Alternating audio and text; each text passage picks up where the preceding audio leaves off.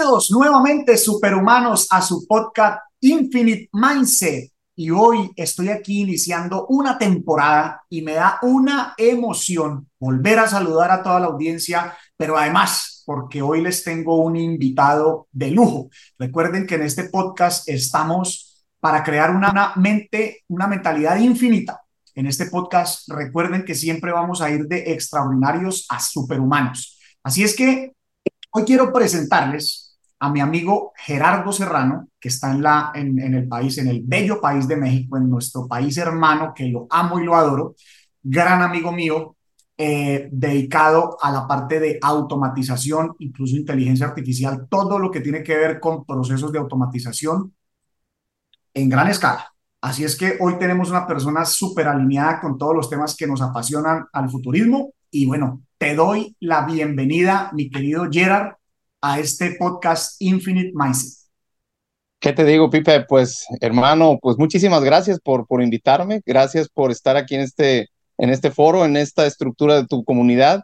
Y pues un honor, la verdad, es, un gustazo volverte a saludar y poder platicar contigo de estos temas que, pues ya lo hemos platicado tantas veces eh, pues nos apasionan y nos, y nos mueven todos los días. Pero muchas gracias, la verdad te lo agradezco infinitamente. Hermano, a ti por aceptar esta invitación y definitivamente, eh, como lo hacemos en todos los episodios cuando hay un invitado de este calibre, permítame y permíteme tú, Miguel, hacer una debida introducción para ti. Y es que, como lo dije ahora, Gerardo es un mexicano fundador y CEO de Órdico MR, especialista en resultoría, estructuras empresariales y creador de ecosistemas digitales. Ayuda a empresas en su transformación creando un framework o un marco de trabajo llamado resultoría, que le permite a las empresas logren los resultados estratégicos sin riesgo y donde el problema de dicha empresa es el problema de Gerardo. Con esto, entrega tranquilidad a través de un involucramiento profundo de los procesos y encuentra en cada actividad la máxima eficiencia apoyándose en las tecnologías de la información. Como experiencia, fue analista de materiales de jornada completa en IBM durante un año, fue profesor universitario en el Tecnológico de Monterrey por casi nueve años y ahora CEO de su empresa Órbico.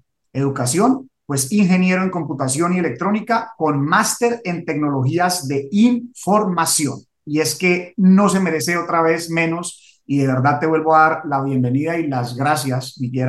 Sé cómo es de valioso el tiempo hoy en día, sé cómo son tus tiempos y de compromiso con todas estas compañías. Así es que, hermano, gracias nuevamente por estar aquí.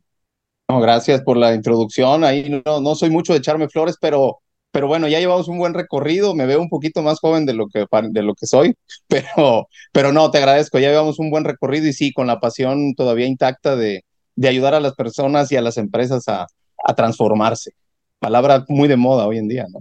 Es correcto, es correcto. Y que tú lo haces desde la, hablando de transformación, pero lo haces desde no solo la base tecnológica, pero la transformación individual en cada una de las personas que está alrededor de esa empresa, porque si no empieza a suceder la transformación ahí, pues imposible que se, como tú me decías, imposible que eso suceda en automático, porque automatización no quiere decir que todo va a funcionar solo, ¿no? Exacto.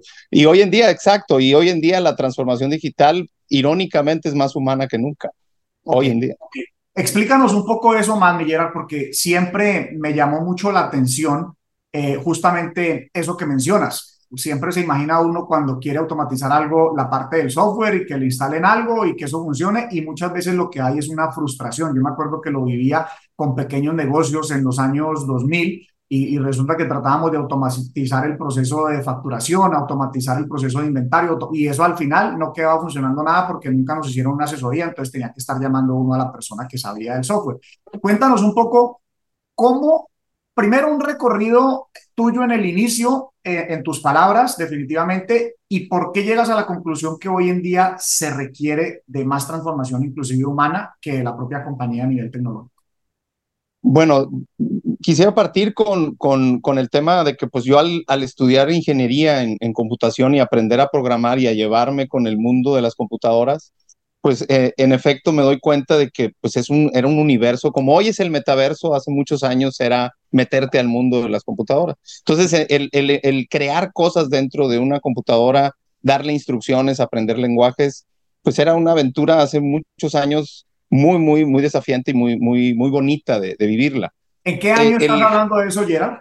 Hijo, te estoy hablando de por ahí del 1988, 88, 92, más o menos. en donde contextualices desde qué tiempo este hombre tiene experiencia en esta materia. Por favor, adelante. Sí, no, ahí esto, por eso te digo, ya, ya todavía me tocaron los disquetes, estas computadoras todavía sin color, con un solo color, este ámbar o verde. Y bueno, y al llevarnos a, a, vivir esta, esta, este involucramiento con las computadoras, pues te das cuenta de que las cosas se hacen muy rápidos, muchas cosas repetitivas, muchas cosas de cálculo, pues te empiezas a, enfrentar a que, oye, este, puedo hacer esto y lo hago cinco mil veces más rápido de que si yo lo hiciera a mano. O sea, cuando hablamos de cinco miles, tres, tres miles, diez mil veces más rápido, es cuando te, te das cuenta de que una computadora al hacer millones de operaciones matemáticas por segundo, a diferencia de un humano que no puede eh, eh, ni siquiera con, con, siete al mismo tiempo, eh, ahí es en donde empieza este, esta carrera de, de, cómo llevarse con la tecnología, cómo, cómo hacer empatía con la tecnología, porque cuando aceleras las cosas, llámese este, procesos, tareas, eh, actividades, si esas tareas no tienen un fundamento cultural sano, humanamente hablando, eh, y es un desastre, pues lo que aceleras es desastre. Entonces, prácticamente lo que, lo que he vivido a lo largo del, del tiempo, ya después de empezar en la vida profesional, ayudar a las, a las empresas, a las personas, a los equipos, es que se piensa de manera, desde mi punto de vista, incorrecta, que por ejemplo un modelo Toyota, que es muy famoso por su gestión de manufactura, o un modelo del real estate en donde se hacen torres de departamentos, en donde pues desde su incepción se hace todo un estudio ingenieril eh, en cuanto a los cálculos estructurales, eh, el tema de la repetición de productos en, en, un modelo de línea de producción, por ponerte las dos industrias ahí en, en tensión. Y, muchos creíamos que el modelo de Toyota o el modelo de construcción de real estate podía llevarse al mundo tecnológico. E, el tema es que eh, desarrollar tecnología y desarrollar estructuras de, software, vamos a llamarlo así, o de, Internet de las Cosas, lo que sea, que siempre el cambio está presente, porque las empresas mutan, son seres vivos que van cambiando, a diferencia de un edificio de 60 pisos en donde difícilmente va a cambiar su estructura. O el carro modelo 2023 difícilmente se va a cambiar porque se va a hacer una línea de producción para ese carro. Entonces, prácticamente lo que a, la conclusión que llevo durante todo este tiempo es que primero tenemos que entender claramente que eh, hay que evitar utilizar modelos lineales cuando el mundo de la tecnología no es lineal porque lo hemos vivido antes de la pandemia y la pandemia el cambio es parte del proceso. Y entonces al, hacer el cambio una, una parte, una fórmula, una variable especial del proceso, tenemos que diseñar las cosas para que cambien. Y ahí es cuando nos enfrentamos a, oye, pues agárrate dos programadores y hazme esta tal herramienta. Pero pues no se involucra un arquitecto, no se involucra un estudio, no se involucra si la cultura de la empresa lo va, lo va a adoptar. Por eso te comento que antes de pensar en esta parte tecnológica que es la más fácil hoy en día. El, reto es tener muy claro qué se quiere lograr con eso y, con quién, porque a veces la resistencia al cambio es lo que te puedo decir que más del 70% detiene un proceso de transformación, las personas. Ah, es que mencionaste ahí tres cosas, la resistencia al cambio, el, cambio es la constante y, y, quiero ir un poquito hacia atrás en la parte de los diferentes lenguajes. Cuando mencionabas ese computador, yo me acuerdo, yo no soy experto eh, en esa área como tú, me ha apasionado desde el 2012 para acá con las tecnologías, pero también por ahí escribiendo el segundo libro que viene pronto, por cierto, audiencia, todos superhumanos para que estén atentos, eh, y es muy enfocado a la parte de futurismo. Eh, menciono que en una entrevista, además que me hicieron entrar en un proceso de introspección, mi coach, que ella me decía, oiga, pero es que eh, en, una entrevista me decían, pero es que todo lo que usted habla parece salido de los supersónicos.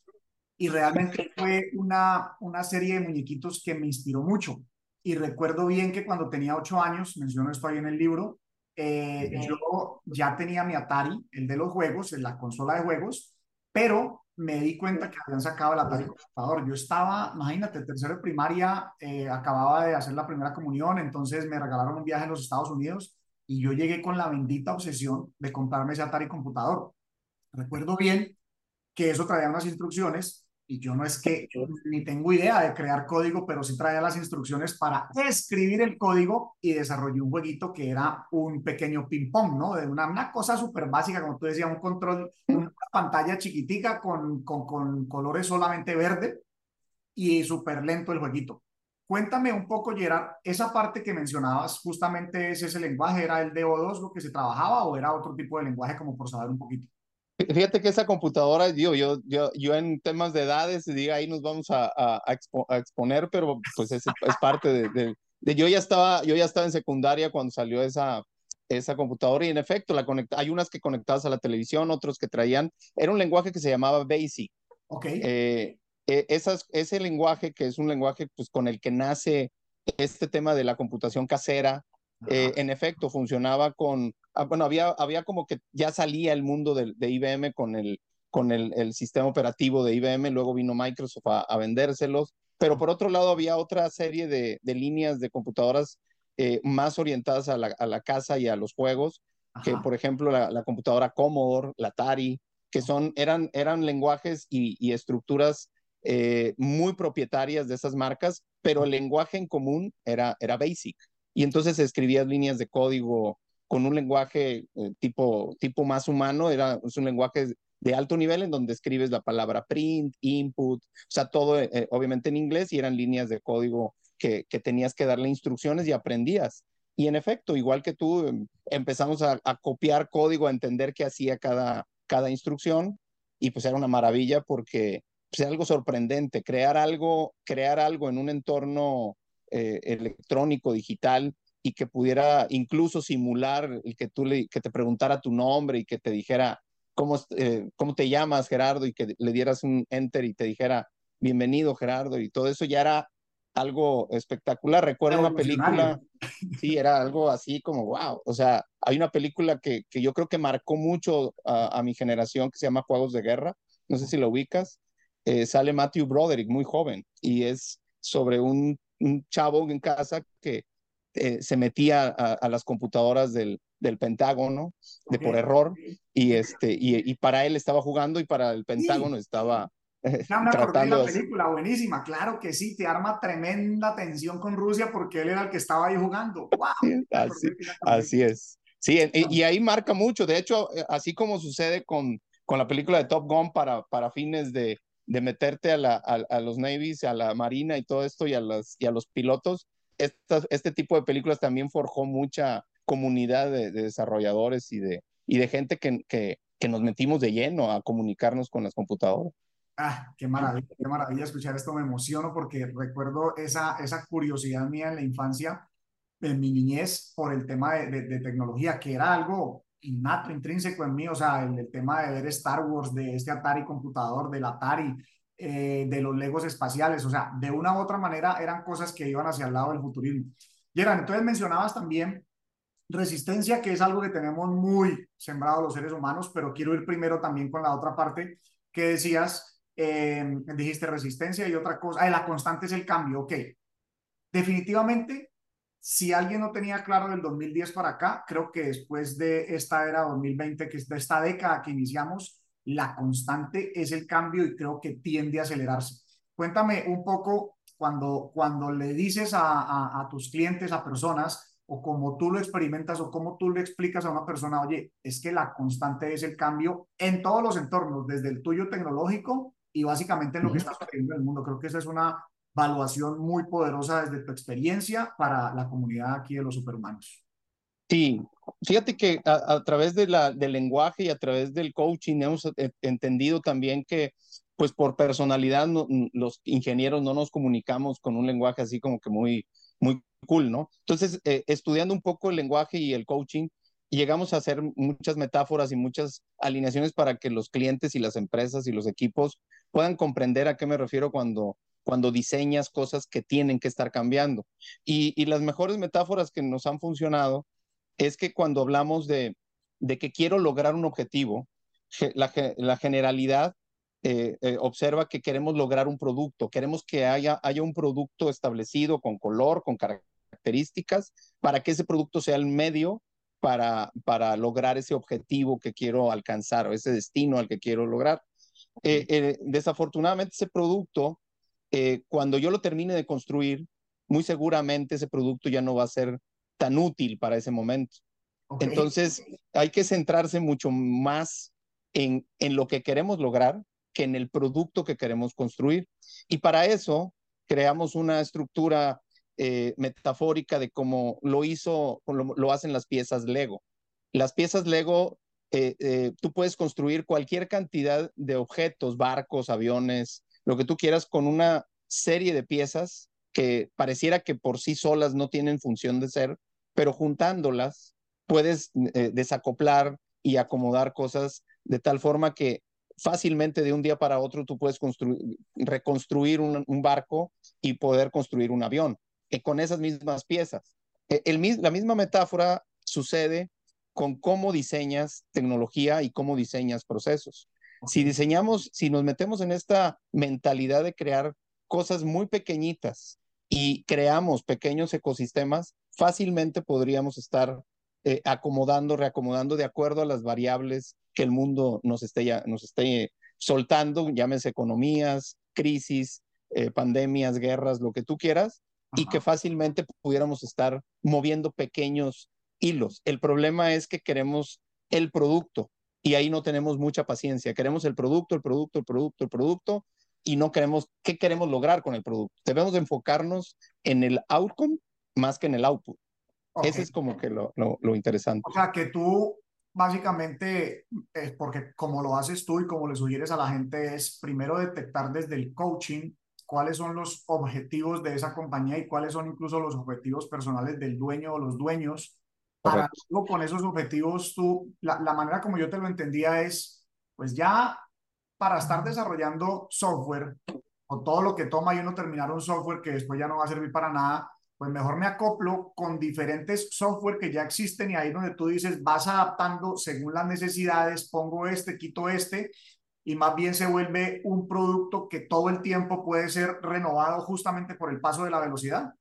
Correcto, correcto. Y cuando se compran este tipo de herramientas y, y tiene la flexibilidad de estarlas moviendo, en efecto, tenemos que estar cambiando. El problema que sucede realmente, el, el, el dedo en la llaga, es que nos vamos directo con la herramienta, pero no tenemos objetivos diseñados, no sabemos a dónde queremos ir, no okay. tenemos dibujados los procesos que, o sea, o si tenemos dibujados los procesos, los tenemos en la cabeza y son procesos alineados a, a personas, no a computadoras que hacen miles de veces operaciones matemáticas más rápido que nosotros. Y la tercera, que esa herramienta probablemente no sea de agrado a la comunidad del, equipo de la empresa.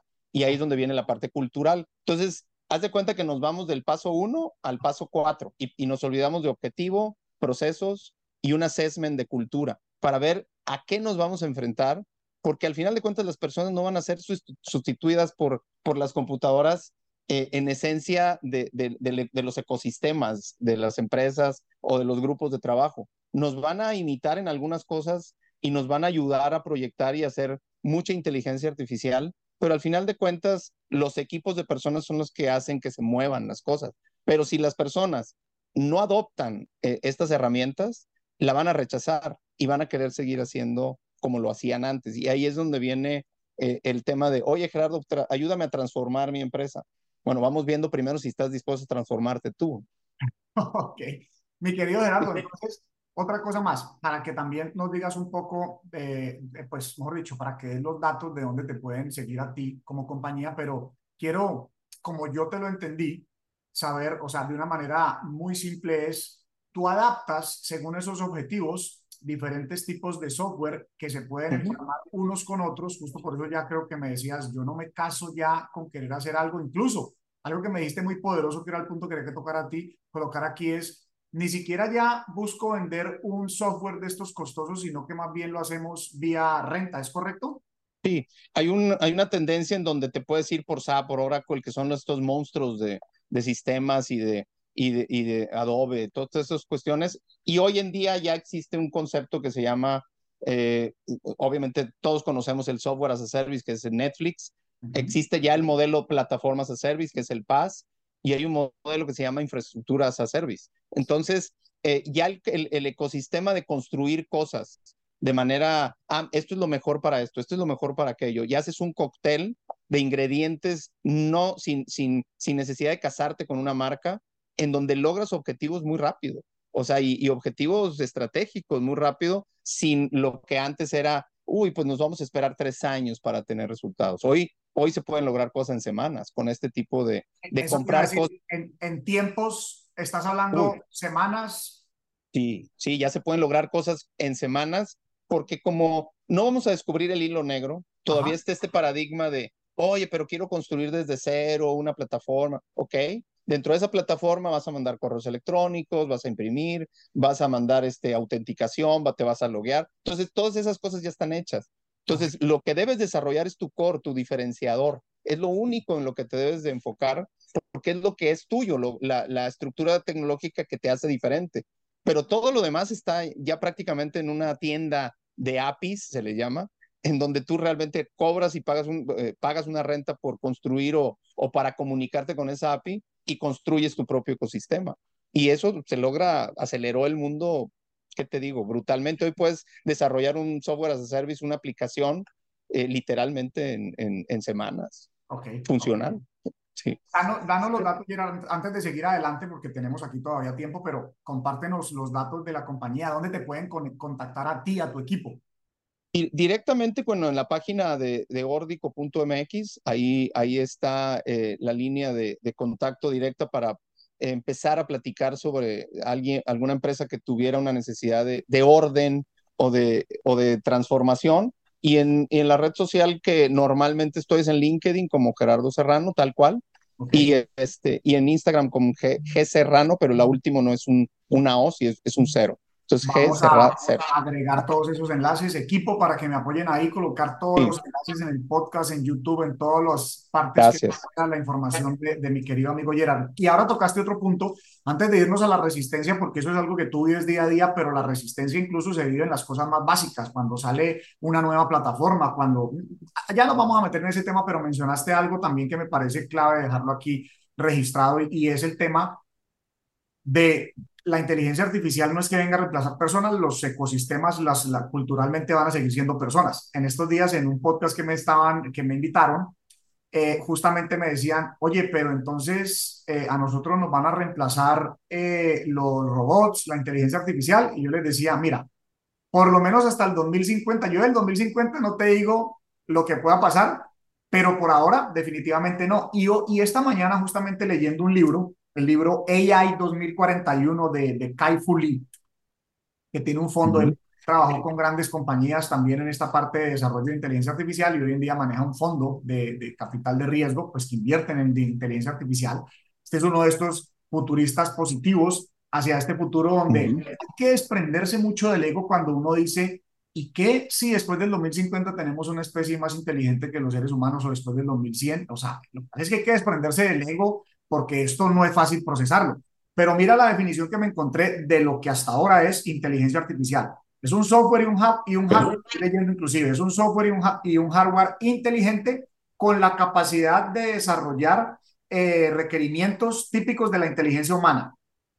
La inteligencia artificial es una elucidación, que ni siquiera puedo ver qué era esa palabra exactamente, del aprendizaje humano, del, del, del, como aprende el ser humano, la cuantificación del proceso del pensamiento humano, la explicación del comportamiento humano y el entendimiento que hace posible la inteligencia humana. Entonces, definitivamente aquí lo que está él diciendo, parafraseando lo que dice aquí, lo estaba, lo estaba leyendo en, en inglés, pero hablándolo en español aquí para nuestra audiencia, definitivamente lo que me lleva es todavía lo que estamos es simulando procesos del ser humano. O sea, y yo siempre he dicho, todo lo que nos inventamos en este mundo es basado en la biología, el cerebro, todo lo que queramos pensar de la vida humana.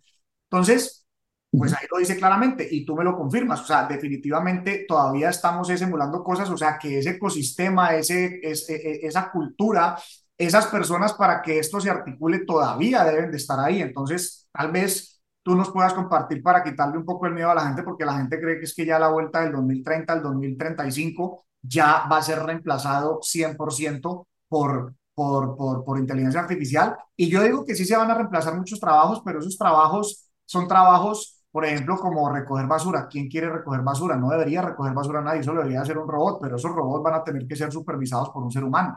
Eh, ¿quién, ¿Quién quiere lavar baños? Nadie quiere lavar baños, pero deberían haber robots y esos robots tienen que ser supervisados por una persona. ¿Cómo es tu visión estás tan clavado en este tema de automatización e inteligencia artificial hacia esa parte que tú dices, es que la cultura de ahí del equipo siempre va a seguir existiendo. Sí, mira, mm, definitivamente, bueno, como dices, la, imitación que hoy provoca un robot o lo, o lo, que trata de hacer, detectar figuras, detectar este, eh, patrones de conducta en cuanto a la visión, eh, etcétera, todo eso pues es tratar de imitar al ser humano. En efecto, yo sí estoy convencido de que eh, la tecnología y los robots, ahorita que acaba de pasar hace algunas semanas el Tesla eh, EI Day, en donde muestran en un año el robot humanoide, como bien dices, basado en biología, con todos los ingenieros basados en, en las articulaciones para que, para que las cosas que nosotros hacemos, donde tenemos manos, piernas, podemos cargar cosas, eh, nos apoyen a hacer actividades estas repetitivas. yo sí estoy convencido de que tenemos que tener un, nivel de conciencia muy, muy clara para que no nos pase lo que pasa en la película de Wally, por ejemplo. Eh, o sea, el, fundamento de, la tecnología, el que nosotros ya no tengamos nada que hacer para tener calidad de vida, eh, ahí por ahí eh, hay, hay, que tener cuidado. Pero yo lo que sí veo es que el hecho de que hoy ya se esté hablando de robots que te pueden hacer una canción, que te pueden hacer un cuadro, que te pueden este, hacer una imagen fotorrealista, solo platicándole en texto lo que quieres que aparezca en esa foto, eh, en efecto, puede causar algún tipo de nervio, de tensión, en donde hasta el arte, hasta la parte, eh, lo que nos hace muy humanos, que es la parte artística, la parte cultural, la parte creativa, pudiera llegar a ser sustituida. Y yo lo que, lo que pienso es que eh, va a venir unos años de mucha fricción en cuanto a la competencia entre, eh, eh, imagínate la industria musical cuando, o la industria, la industria del arte, el diseño gráfico, cuando pues ya no el artista sea un robot que te haga un logo.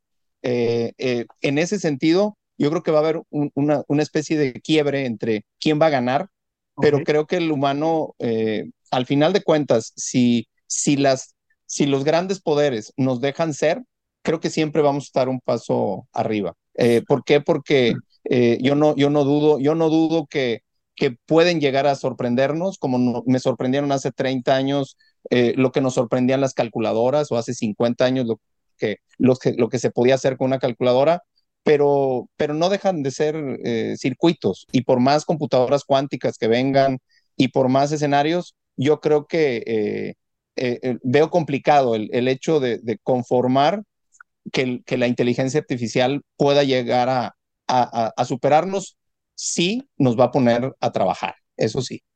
Ahí tocaste un punto buenísimo, Gerard, que es el que yo me apoyo mucho.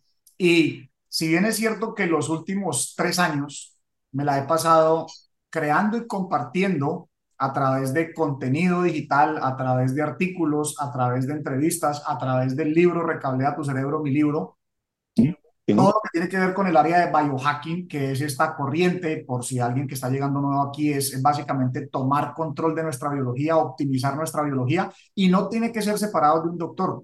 Gerardo y yo hemos estado en procesos con la biotecnología donde tenemos nuestra alimentación a medida, nuestra suplementación a medida. ¿Por qué menciono esto? Porque yo sí soy un firme creyente y estos primeros tres años para mí eran claves, porque ayer justo me decía un amigo muy exitoso en real estate, que lo contrataron para hacer un evento en España. Le, hacían la pregunta, necesitamos que definas cuál es la primera clave de tu éxito iniciando la conferencia. Y él dijo, wow, pues yo creo que ha sido todo lo que he invertido en mi cuerpo y en mi mente.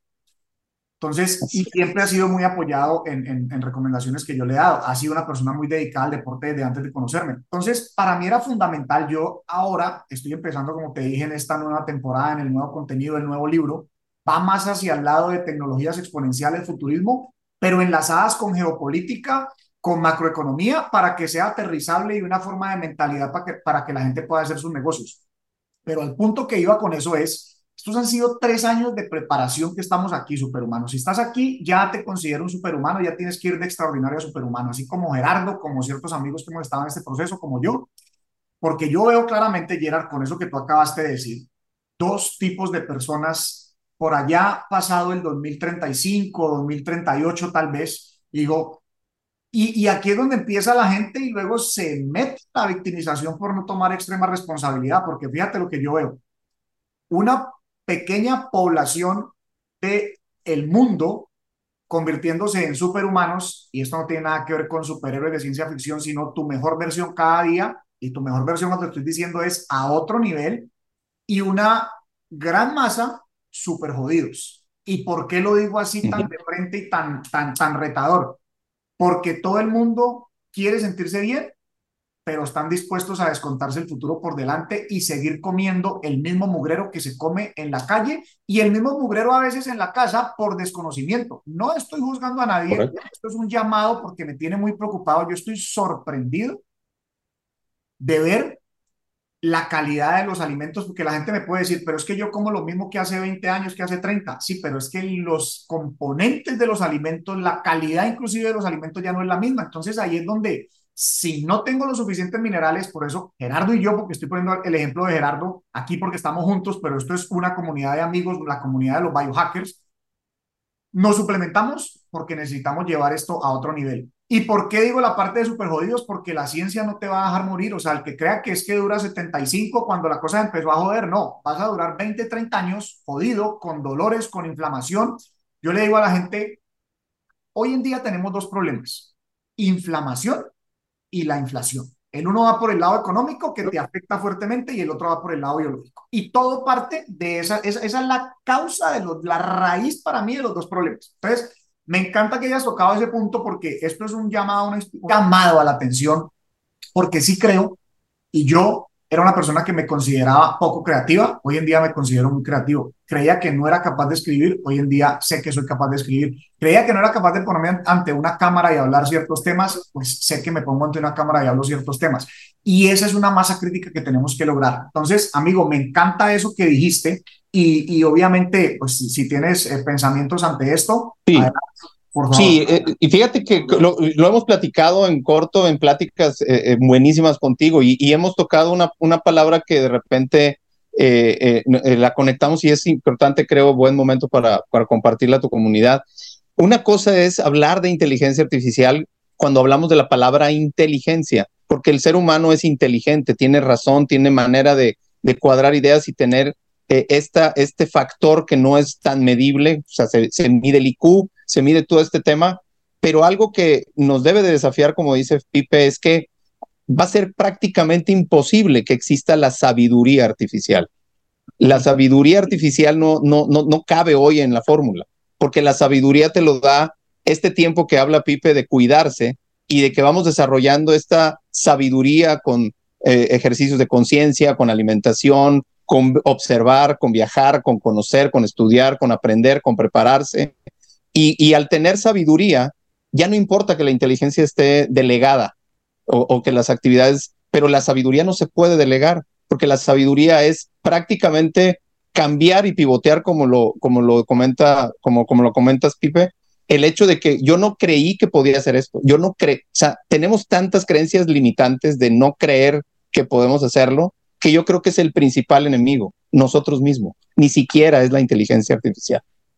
Es correcto, estoy de acuerdo contigo. De hecho, un estudio que hacía la NASA para determinar si nacemos con la creatividad o la creatividad se desarrolla, y para resumirlo, si buscan estudio de creatividad hecho por la NASA, que la creatividad no la cortan. ¿Por qué? porque ahí donde tú dices, esas creencias limitantes simplemente se marcan, o sea, los niños hay un momento a partir, ellos están con toda la creatividad y él hizo estudios de un mismo periodo de chiquillos hasta pasados los 14 y luego la, la, la adultez, y 97% de los niños de, de, de, del 1 a los 3, creo que era lo primer, el primer rango que medía, eh, estaban full creativos a, a tope. Y luego cuando empiezan los condicionamientos, los nos, los regaños, todas las cosas uh -huh. que como adultos, que hay donde tenemos que tomar conciencia y sabiduría para educar las nuevas generaciones, pues definitivamente van castrando esa parte creativa. O sea, es, quedó súper comprobado. De hecho, eh, nuestro amigo Diego Alcalá en su libro menciona justamente mucho esa parte de, de ese estudio de la creatividad. Si es que súper de acuerdo contigo y trajiste ese concepto ahí que dijiste, la sabiduría artificial no está en la ecuación todavía, me encantó, nunca lo había escuchado, amigo.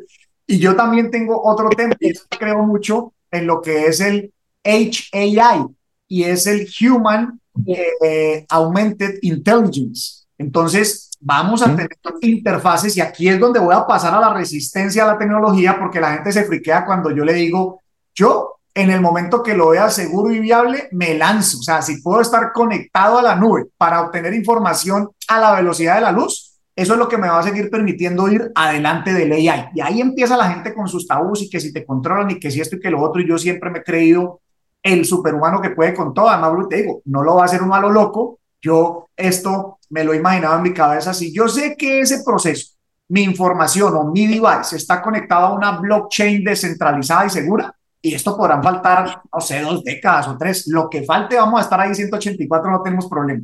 Así es que ese era otro concepto que quería también dejar ahí, el HAI, Human Augmented Intelligence, para que lo sigamos también explorando y viendo cómo lo llevamos a otro nivel. Por ahora lo hacemos con nuestra biología. Hay muchas cosas, hermano, hay muchas cosas. Hemos hablado de nutrópicos en este canal, hemos hablado de dispositivos que te inducen también a, tener neuroplasticidad y crear esas nuevas redes neuronales. Entonces, hay que estar curiosos. Yo siempre le digo a la gente, descubrí en un libro de Desire Map que mi sentimiento principal creía que era la abundancia y me di cuenta de 200 eh, eh, eh, diferentes sentimientos positivos que hay, me di cuenta que era la curiosidad. Y la bendita curiosidad es lo que ha impulsado la civilización, era trasera trasera. Entonces, pues amigos, ahora otra de las cosas que mencionaste que, que me parece clave es, y con todo esto que estamos hablando, porque aquí es donde ya la mitad se rayaron y se salieron y dijeron, este loco del pipe, que es lo que mejor dicho empieza, aquí es donde se dividen los superhumanos de los que no quieren estar en esa comunidad,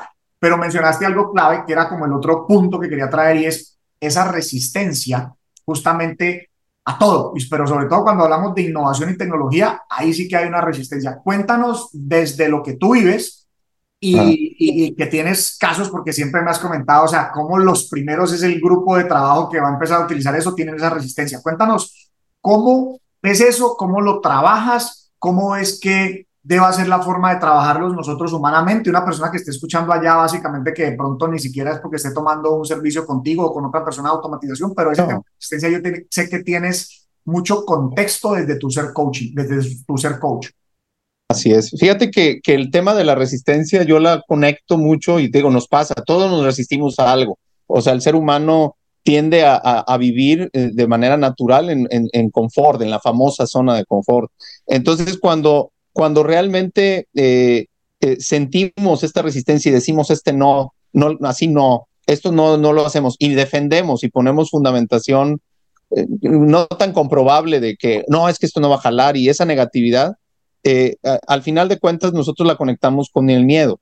El miedo, acuérdate que una, de dos, o nos hace movernos o nos hace enfrentar o nos hace de alguna forma valientes. Entonces, cuando hablamos de resistencia, ante la innovación, a lo diferente, a lo disruptivo, ya que está de moda estas palabras, eh, este, este, este miedo es el que hay que trabajarlo, a, hacerlo, a que nos lo expliquen en cámara lenta. Esto se le llama reconstrucción lingüística del miedo.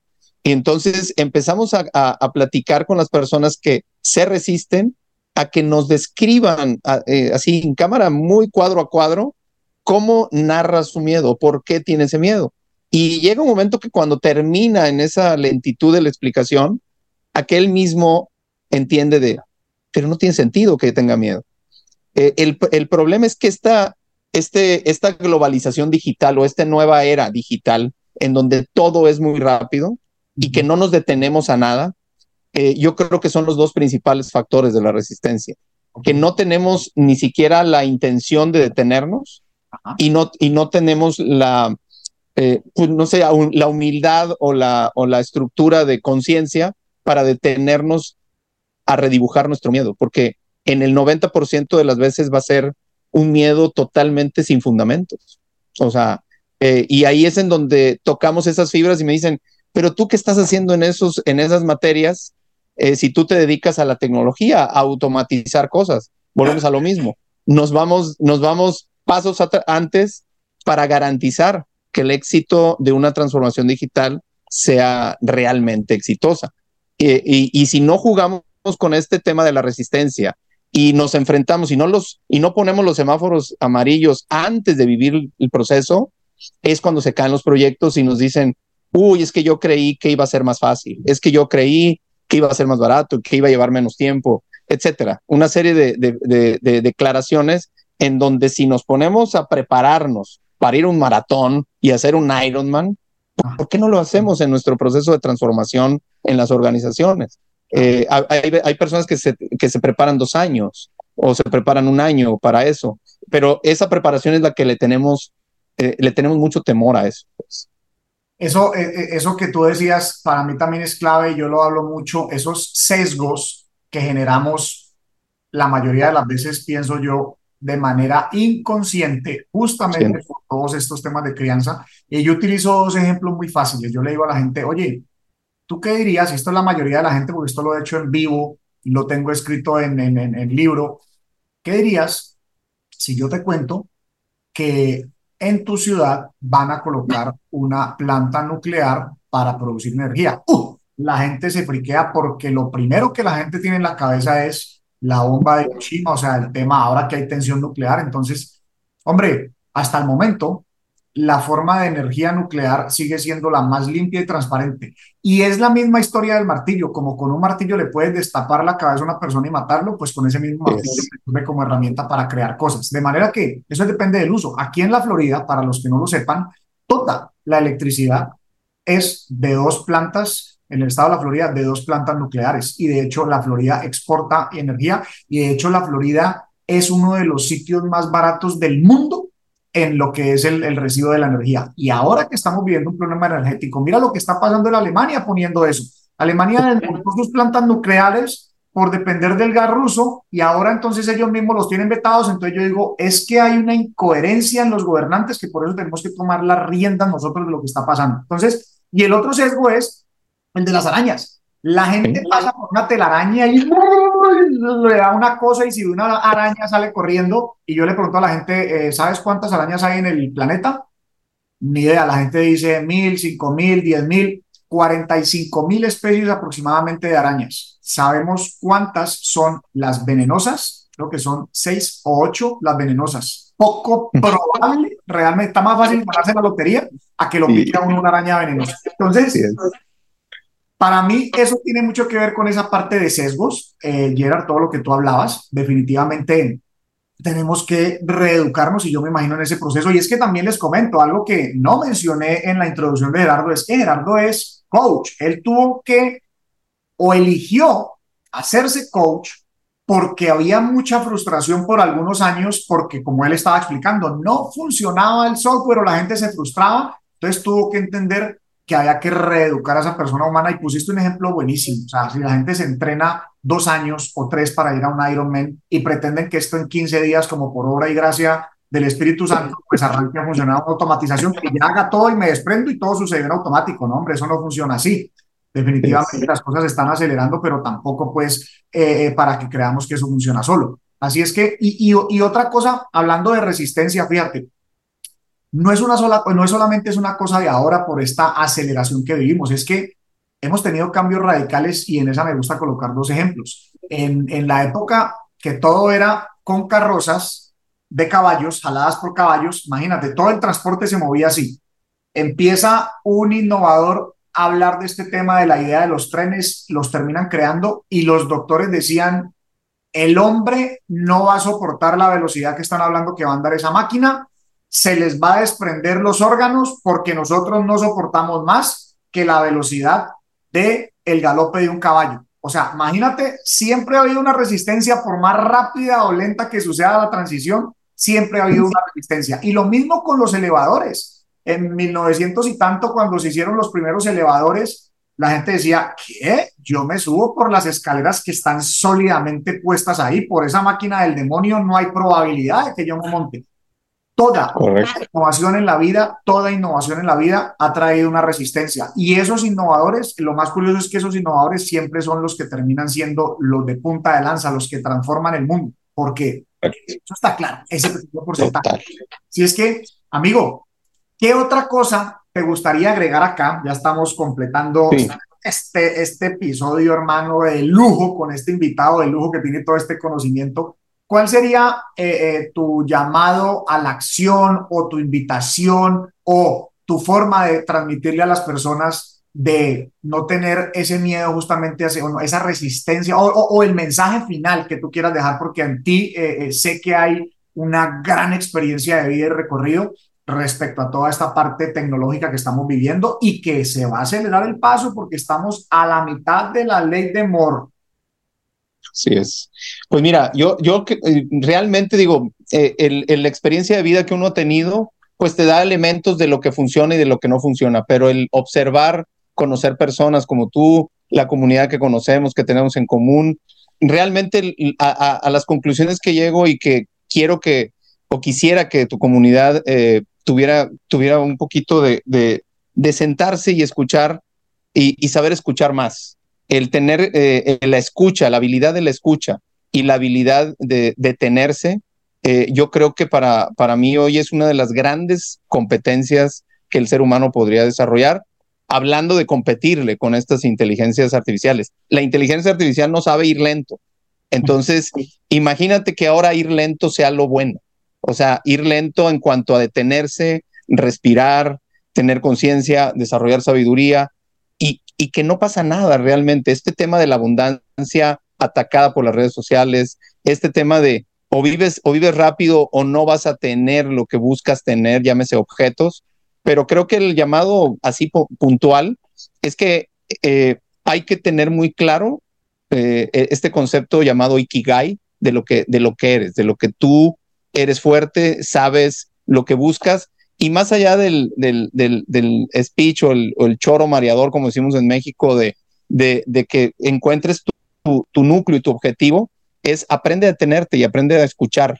Yo creo que si, si eso, esas dos variables la, la, las puedes hacer y, y, tomarte un tiempo en serio y, y que digas, chin, es que hoy no puedo, hoy tengo junta, y no generas un hábito de esta famosa meditación interna o, el escucharte a ti internamente, para mí yo creo que es, es, es lo más esencial hoy en día para prepararnos a un mundo que pasado mañana va a ser diferente y en dos semanas va a ser más diferente.